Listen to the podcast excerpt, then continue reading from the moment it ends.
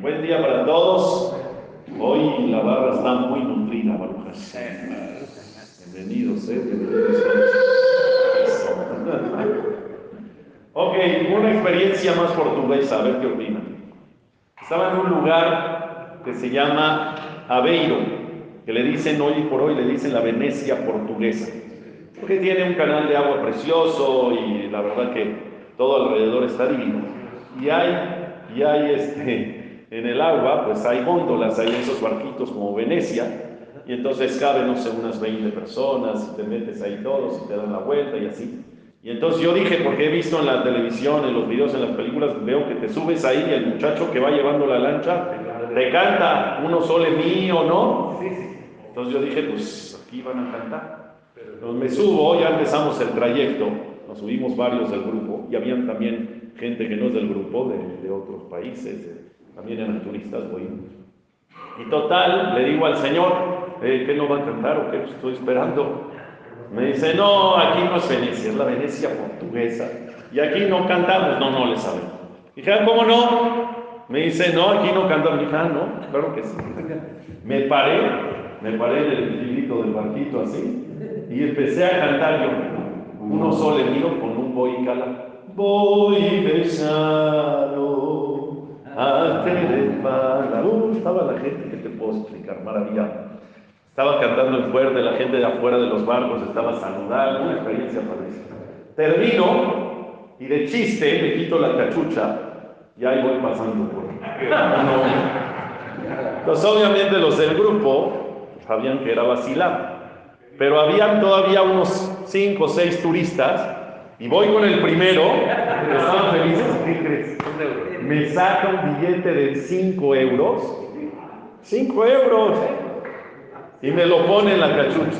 Uy, que se me qué problema. ¿Y ahora qué?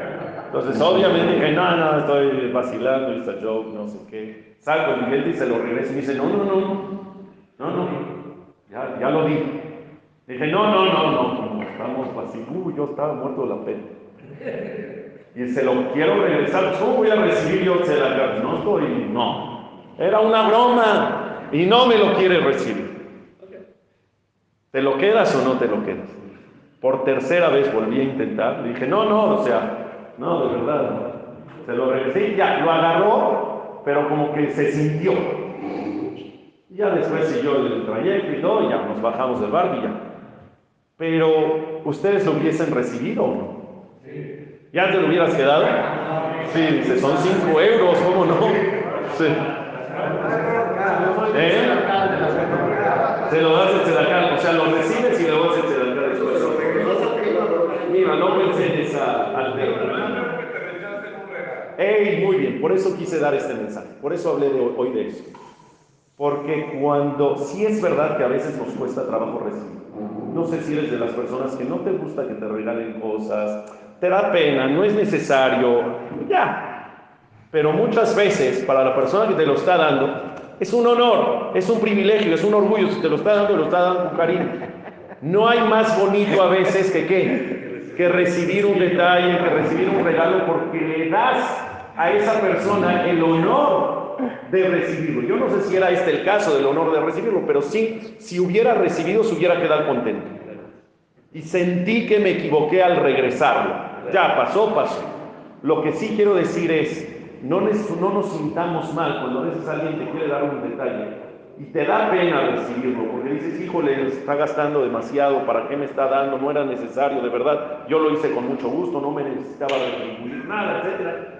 Muchas veces es importante recibir. Claro que siempre es más bonito dar, es verdad, pero cuando alguien te da de corazón, recíbelo y recíbelo con cariño. ¿Por qué? porque cuando recibes le das al otro el placer de recibir, de dar con honor y le das el honor de haber recibido. Como bien dijo Rafa, no hay más feo que despreciar o menospreciar un regalo que te están dando. Así que tengo que volver a ir a Portugal para volver a hacerlo y ahora sí recibir. Buen día para todos.